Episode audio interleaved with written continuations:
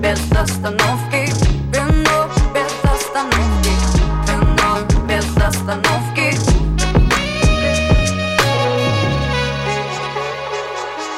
«Вино без остановки» — это уникальный проект, созданный совместно командой подкаста «Винодевы» с винодельнями Юга России. Шато де Талю, Кубань Вино, Гунько Вайнери и винодельней Ведерников, которая входит в группу компании Абраудерсон. Всего за четыре дня нашего путешествия по этим хозяйствам мы сняли большой документальный фильм, который сейчас находится в монтаже, а также собрали материал для специального сезона подкаста. Этот эпизод откроет сезон и будет посвящен винодельне Ведерников, группы компаний Абраудерсон, первой на нашем маршруте. С шеф-сомелье Светланой Ламсадзе мы писали наш подкаст прямо на винограднике, чего еще никто до нас никогда не делал, чтобы полностью погрузить вас в атмосферу теруара. Винодевы Винодельня Ведерников – это хозяйство с укрывным виноградарством. Мне всегда было страшно интересно посмотреть, э, своими глазами увидеть, что такое героическое виноделие, э, как это вообще выглядит, кто эти люди, которые занимаются героическим виноделием, и поэтому мы здесь. Винодевы Свет, вот э, скажи, пожалуйста, глупый обывательский вопрос. э, Можно ли как-то по вкусу вина понять, что это вино сделано вот из винограда, который таким образом выращивается? Или это невозможно? Ну, если ты пробуешь это вино вслепую, то ты это никак не поймешь. Но так как в основном мы вина пробуем видя этикетку, понимая, что на ней написано, и уже некоторый бэкграунд мы видим за этим вином, то, конечно же, мы это чувствуем. Потому что каждый раз, когда ты пробуешь красностоп, цемлянский, сибирьковый, пухляковский, ты же понимаешь, что это вино, которое выращено совсем не точно так же, как каберне савиньон или шардоне. Ты понимаешь, что за этим стоит гораздо больше труда, а, чем за виноделием любого европейского сорта винограда в более хороших условиях погодных, нежели здесь на Дону. И поэтому этот героизм ты воспринимаешь, считываешь больше с этикетки, но в итоге он проходит в твое сознание, и ты это понимаешь, что это не просто так. И этот сибирьковый стоит больше, чем любой савиньон блан из Тамани. Это правда. Суть-то в людях, которые делают э, это вино. Это, очевидно, специалисты, которые буквально на кончиках пальцев должны э, чувствовать и понимать виноград, потому что, ну, буквально права на ошибку нет. Очень э, низкая урожайность по сравнению с какими-то э, виноградниками, где урожайность высоко сконцентрирована, множество проблем. Давай мы с тобой вот поговорим о цифрах. Может быть, ты можешь э, для сравнения, чтобы наши зрители и слушатели э, поняли, там, о каких цифрах идет речь, насколько здесь мало вот этого материала, с которым потом виноделы работают. Ну, вот сегодня же нам Гельбала, главный винодел, говорил о том, что там, где в нормальных условиях снимается 10-15 тонн с гектара, у них снимается 2-4. 4 в хороший год, 2 в плохой. То есть это в 3-4 раза урожайность ниже, чем в любом другом месте с любым другим сортом винограда. Разряженность посадки виноградников, она другая, и на такое же количество гектар меньше просто лос приходится, потому что их надо куда-то еще закопать на зиму. И, соответственно, э, урожайность намного ниже, она в 2, в 3, в 4 раза меньше нормальной неукрывной зоны виноградарства. А мы с тобой находимся в укрывной зоне виноградарства. В месте, где зимой может быть минус 25, минус 30, и может быть, ой, как холодно.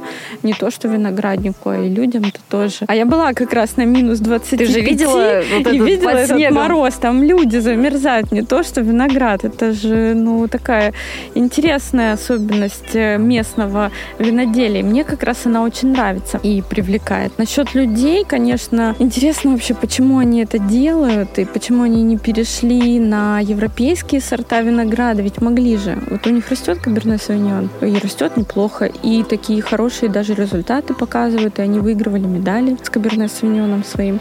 Но смотри, они не сделали так, они не выкорчевали все свои виноградники, чтобы все засадить каберне савиньоном и напоить всю страну каберне савиньоном.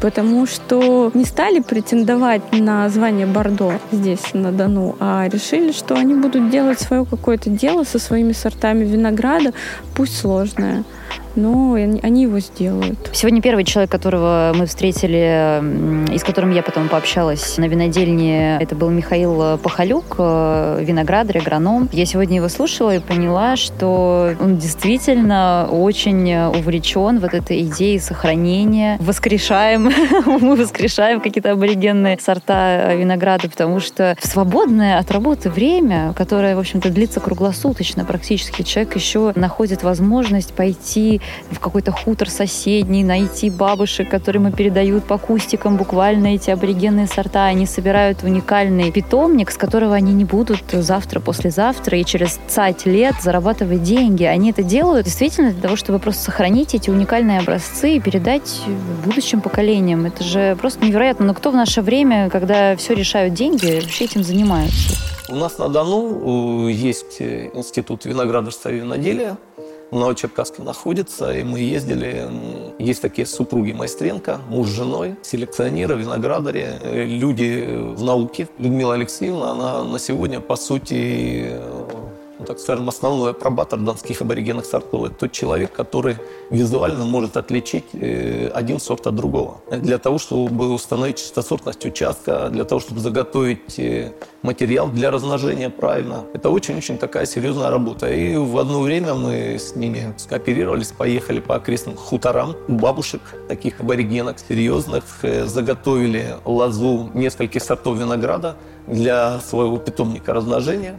У нас есть питомник небольшой, где мы стараемся сохранить эти донские сорта. Это, конечно, время и затраты. Все это нужно делать постепенно. Любую ношу нужно выбирать именно по своим силам. Все шаг за шагом. Вот постепенно сейчас задача у нас Кукликовский, потом Косоротовский, повторюсь. Красностоп, э, Цемлянский и Сибирьковый у нас в достаточно большом количестве. И все эти сорта, они укрывные. Их в неукрывном виде выращивать невозможно. Они не выдержат зиму. На сегодня у нас выращивается красностоп Золотовский, которому 23 год и он выращивает на собственных корнях. Э, современная история возрождения, так скажем, красноступа Золотовского, она началась в 2000 году. Мы высадили на чистых землях, на которых до этого был сад, яблони. Э, они в силу возраста уже просто отжили свое. Мы раскорчевали и посадили там э, виноград Красотоп Золотовский на собственных корнях. Он живет до сих пор, работает, дает урожай. Вот эта посадка, она все-таки была так знаковая, потому что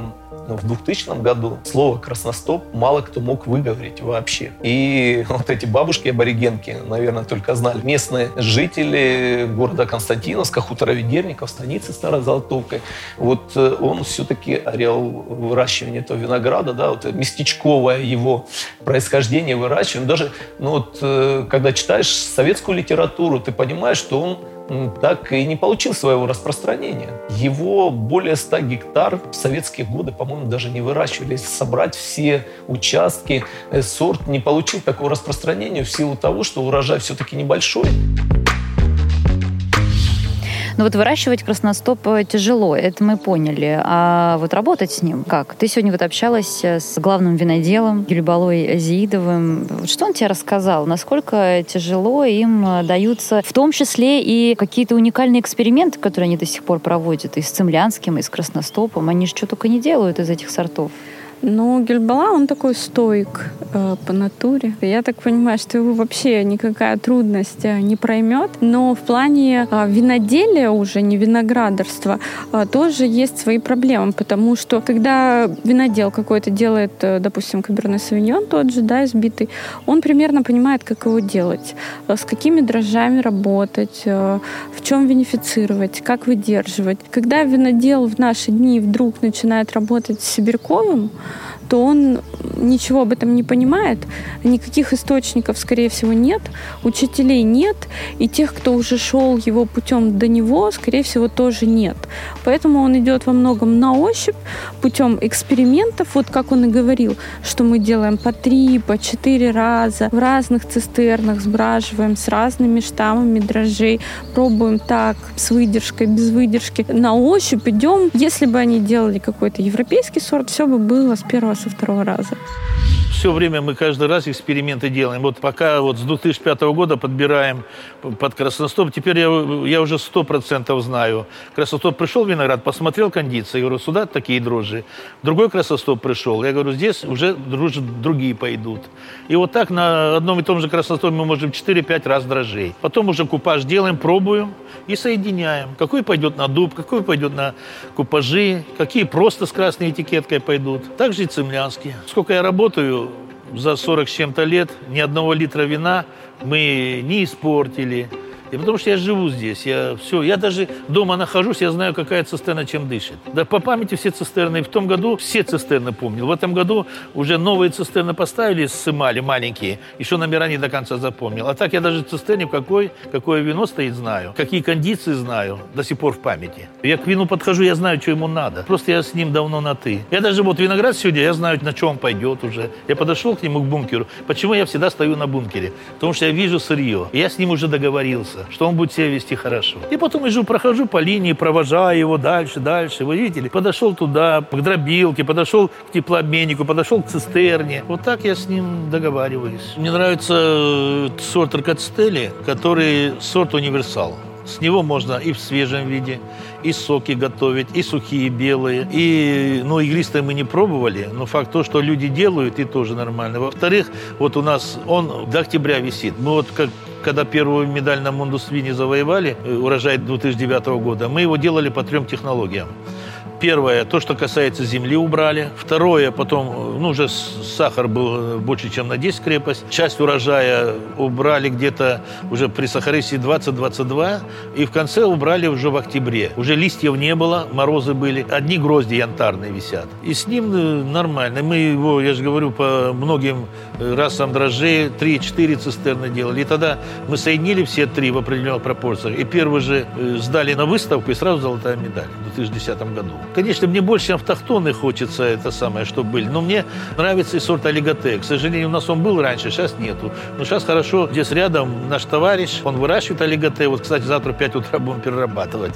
Вот сейчас собирает фуру нашу. Он очень такой и для игристого хороший олиготе, и для сухих вин. Он очень свежий, такой ароматный. Его надо возрождать. А так из э, автохтонов мне нравится, вот Пухляковский возрождаем уже мы, Косоротовский надо возрождать. Сейчас уже Бессергеневский тоже уже наши друзья возрождают тоже хорошие сорта винограда. А из таких, ну, пино нуар мы еще не работали им, но в этом году попробуем, потому что нам предложили часть на игристое, пустим, отдельно сделаем, хотя бы 15, а часть на тихое, сухое розовое, на губернаторское или куда, посмотрим. В этом году эксперимент будет.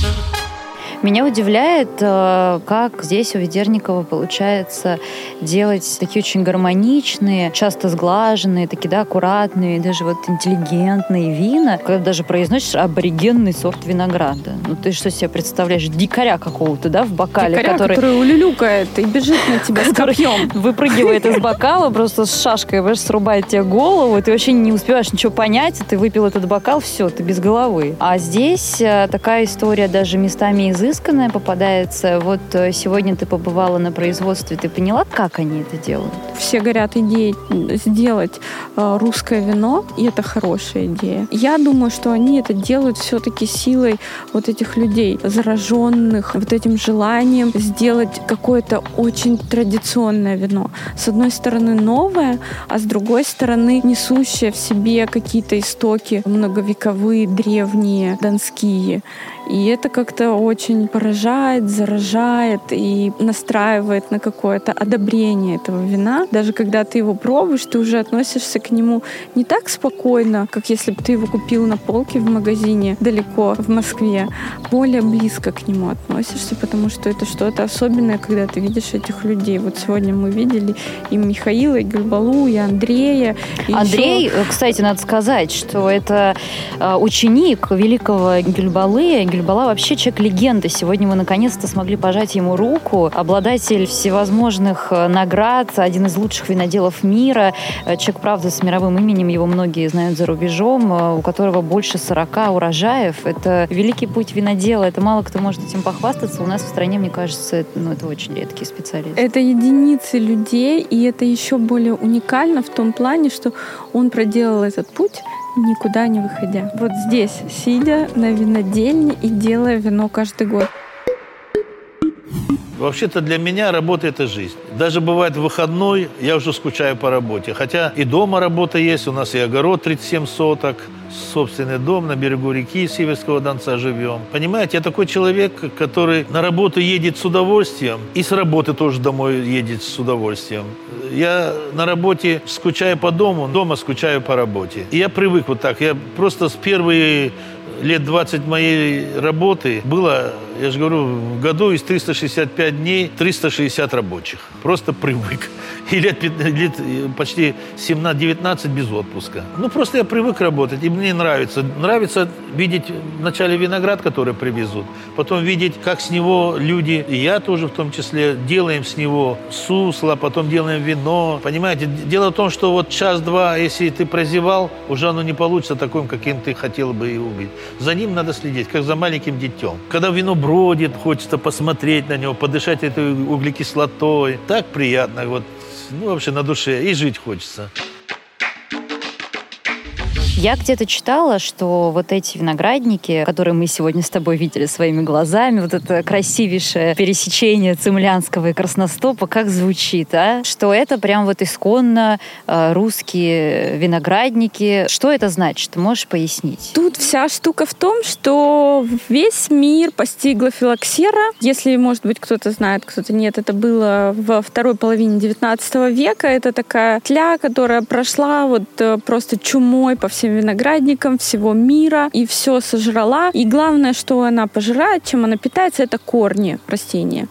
И виноградники Европы были уничтожены филоксерой, так же, как и виноградники России тоже, конечно, и много других континентов. Все было ею остановлено, виноделие. Но виноградари во всем мире искали способы и пути защиты от этой напасти и нашли такой способ, что все лозы во всем мире сейчас подвивают подвод корневой, так называемый, ну, то есть корни, да, назовем это корни американской лозы, которая устойчива к этому виду. И то есть филоксеру она не боится. И на вот этих американских корнях привитой стоит сейчас весь виноград во всей Европе и по всему миру.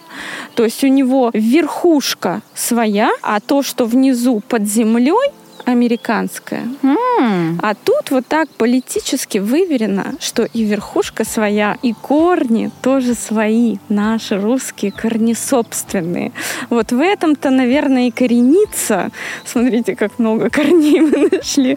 Вот это вот русское а, вино в том, что тут все свое родное. Девочки, вверху смотрим виноград, да? Чтобы вверху не оставался, смотрим листики выбрасываем, да, красиво делаем, чтобы у нас только красивый был виноград. А ты можешь объяснить, э, чтобы все понимали, почему у нас именно красностоп вот так подсвечивается особенно? Потому что это сорт, который винодельня Ведерников воссоздала, возродила. Они начали его возделывать вот в таких промышленных да, масштабах. Красностоп — сорт, который рождает вина насыщенные, плотные, высокотонинные, очень склонные к выдержке, очень хорошо переносящие выдержку и очень развивающиеся, то есть не дешевые. Вряд ли ты будешь пить красностоп прошлого года, допустим, 21-22, и получать прям большое удовольствие. Вот заметь, сейчас нам выставили на стол красностоп 18 года. Ему 4 года. Только его пустили в продажу. А вообще э, красностопы сейчас существуют и 10-летние, допустим, выдержки, что для российского красного вина очень-очень много. И, скорее всего, это не будет вином ежедневного потребления, вином, которое ты будешь открывать и выпивать бокал бокальчик вечером так, мимо проходя. Нет, вряд ли. Если вы такой человек, напишите нам, пожалуйста. Если вы тот человек, который каждый день пьет красностоп. Да, мы с вами познакомимся. Нам специальный выпуск надо будет с ним сделать. С этим человеком. Ну, потому что это все-таки требует некоего особого события, подготовки, возможно, какой-то компании, может быть, какой-то специальной еды, закуски, там, я не знаю, ну что-то нужно к нему. Может быть, тихий вечер у камина со шкурой, без еды, но с бокалом красностопа. Но это какое-то вино более долгое, более медленное, более медитативное.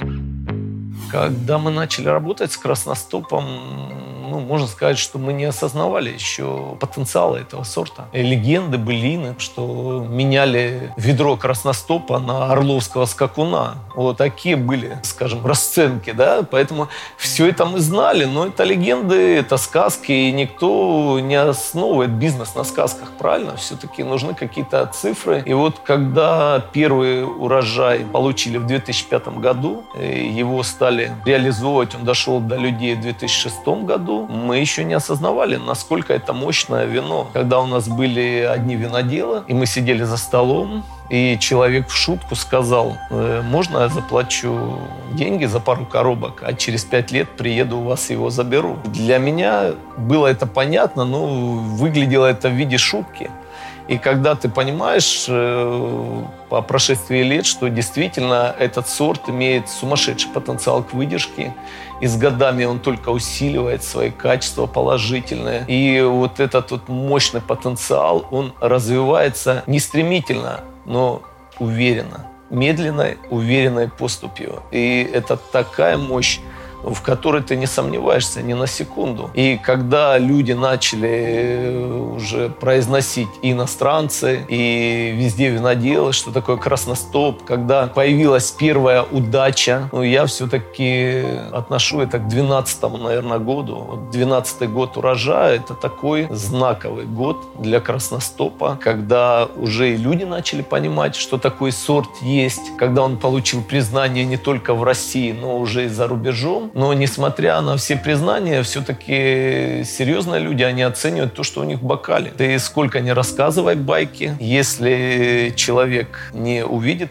потенциал в продукте, то это ничего не стоит выеденного яйца. Поэтому вот здесь, конечно, 12 год он произвел фурор такой, наверное, сумасшедший. И вот здесь красностоп не только проявил себя как мощный сорт, он, наверное, все-таки подтянул и все российское виноделие на очень высокий уровень. Я э, намеренно не говорю о нашем предприятии, я говорю о сорте. Именно этот сорт. А наша, наверное, заслуга в том, что мы его возродили для людей. Но это, наверное, так и будет, без ложной скромности, потому что попал он к нам абсолютно случайно. Эти саженцы мы приобрели не по заказу. Просто они случайно к нам попали от одного фермера, который размножил эти саженцы, и мы их у себя высадили. Это все было официально, мы приобретали с документами, все очень серьезно. Но, тем не менее, на тот момент этот сорт не вызывал интереса ни у кого. Интерес вызывали сорта, которые дают большой урожай, меньше затратил, больше получил. А здесь как раз-таки все наоборот. И здесь ты можешь только его купить в том случае, если ты до бокала доведешь этот сорт, начиная с посадки винограда и до бокала, доведешь все как надо, без ошибок, с колоссальным трудом. И вот тогда все получится. А вот скажи мне, как э, сомелье, как человек, который продает вино, которое делается здесь, вот зачем нашему человеку пить э, красностоп или цемлянский, если он может иногда, кстати, даже за меньшие деньги выбрать ну, это я, конечно, громко сказала, Луиза там какой-нибудь, ну что, ну Вианье какой-нибудь, я не знаю, Савиньон Блан, что-нибудь еще. Мы же так устроены, я думаю, это какая-то вот э, историческая особенность. Нам все время хочется что-то иностранное попробовать, что-то необычное, получить какой-то вот этот вот э, опыт. А наша, кажется, ну, ну что, ну тут понятно все. Вот зачем русскому человеку пить красностол? Если ты пьешь 105 шардоне э, там, за месяц, тебе уже не будет так весело. А ты попробуй найди 105 сибирьковый за месяц. Ну, вряд ли выйдет. Ты еще поищешь его. А, допустим, ты любишь чувство новизны, и тебя это как-то подпитывает энергетически, да? Допустим, Пача Чайни человек-патриот коих сейчас много в нашей стране. И хочет приникнуть э, к корням. И тут сомелье ему говорит, вот, родной, хочешь приникнуть к корням, вот для тебя красностоп, для тебя сибирьковый с цемлянским сделанный. Пожалуйста, приникни и попробуй. И он не будет разочарован, этот патриот. Бывает еще такой редкий гость, э, как иностранный гость, который, безусловно, приезжая к нам страну, конечно же, он не хочет пробовать э, очередной Савиньон Блан. Не хочет, потому что он его уже пробовал у себя в стране. И приезжая в Россию в гости, конечно, он спрашивает, а какие у вас есть сорта винограда, что вы делаете? И тут сомелье как раз интересно сказать тоже снова-таки не про бардобленд, а интересно рассказать про сибирьковый. А в сибирьковом еще слышится вот это слово «Сибирь» для иностранного уха. И он, а, it's from Siberia. Ему интересно же сразу, и ты вызываешь у него какую-то ответную реакцию, и он хочет уже это вино из Сибири попробовать. Понятно, что это неправильная ассоциация, но он уже его хочет. Мы сегодня будем пробовать игристое, это цемлянский черный сибирьковый, сделанный в соотношении 50 на 50. И он сделан, во-первых, экстра брют, то есть это очень хорошая гастрономичная кислотность, которая позволит нам его отлично сочетать с закусками. И это традиционный метод, то есть выдержка на осадке более 9 месяцев, а здесь даже до 3 лет доходит выдержка, что делает его просто невероятно вкусным для меня. И, конечно же, это вино не на каждый день, все-таки это для праздника. Новый год, 8 марта отлично подойдут, день рождения. Здесь будет нечто сравнимое с хорошим креманом, допустим, но креманом интересным, сделанным из очень необычных сортов винограда. У меня такое ощущение, как будто бы ты тоненько-тоненько срезал зеленое хрустящее яблочко, и вот этот э, слайсик ты подержал во рту, и он отдал тебе этот сок. М, какая прелесть, какое М. нежное вино. Вот смотри, здесь потому что есть и булочка, и бриошек, и вот эта вот э, булочка с конфитюрчиком, забыла, как она называется. Но это все здесь есть. Это то, почему мы чувствуем, что это вот все-таки традиционный метод. Тут лежало все долго, с дрожжиками работало, и все сделано очень красиво. То есть здесь не просто фрукт, а здесь как-то посложнее.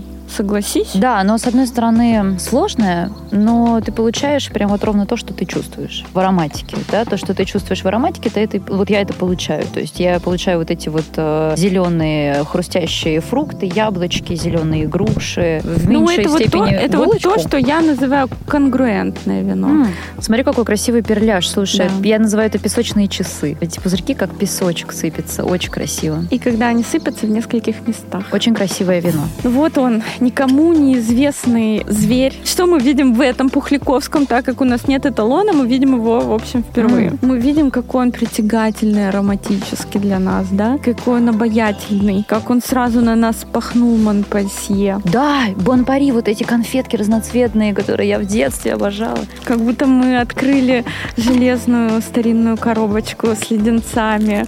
Мгм. они там такие уже слипшиеся завалялись. И эти конфетки поинтереснее. Ну, в них что-то есть, содержимое. Очень-очень легкий, такой вообще ненавязчивый вкус.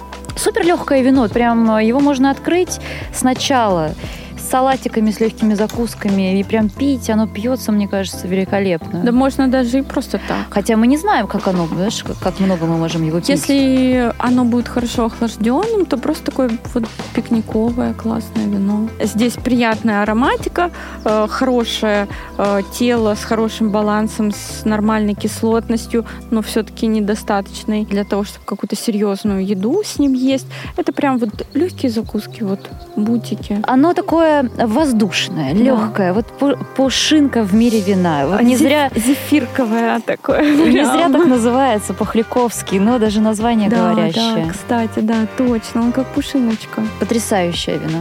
Да, мне нравится. Вот вино для обстоятельств каких-то.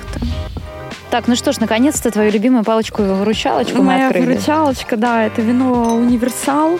А, Вино, если вы хотите выпить красное, которое подходит на все случаи жизни, под все виды закусок и самое главное, под все виды поколений за столом. Ой, Вы можете обаять ими людей. Я бы душилась бы ими. Просто ароматика какая-то взрывная абсолютно. М.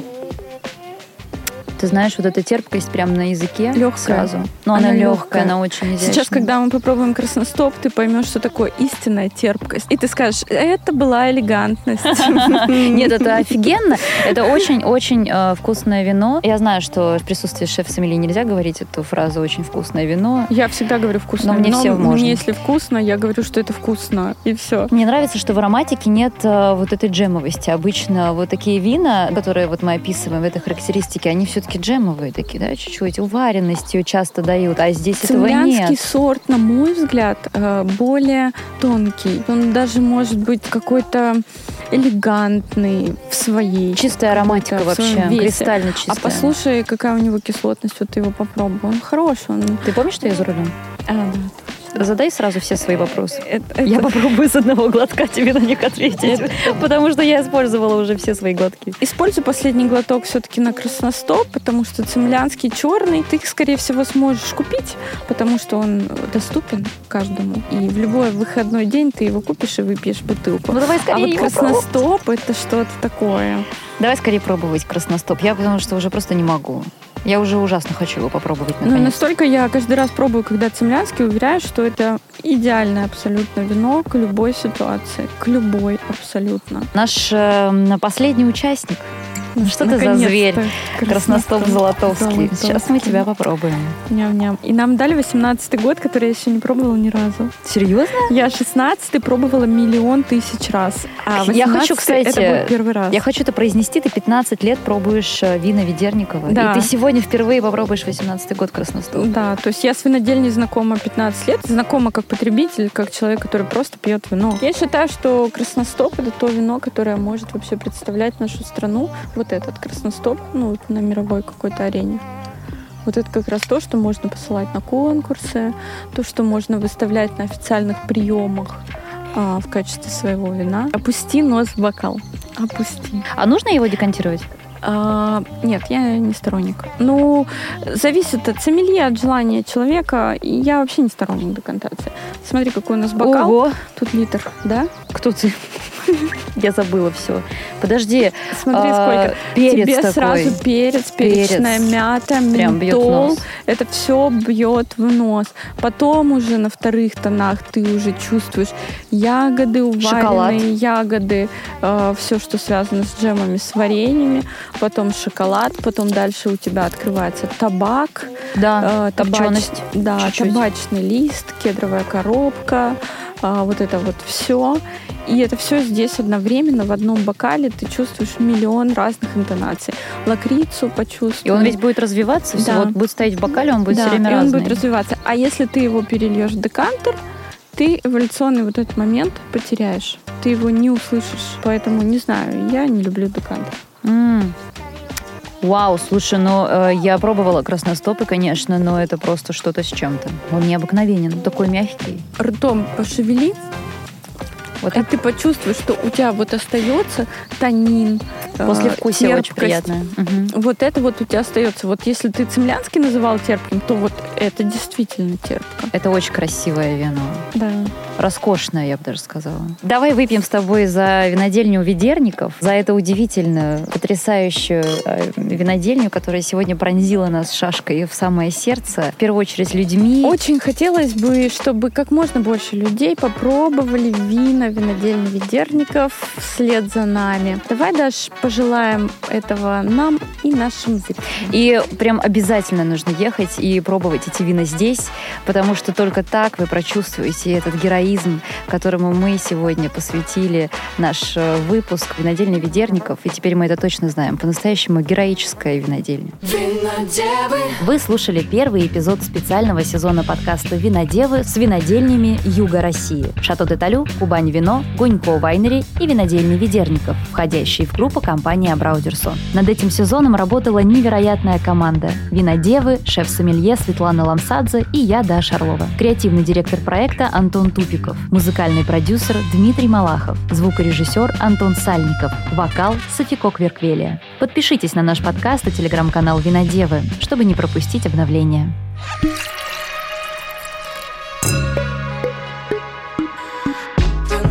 Без остановки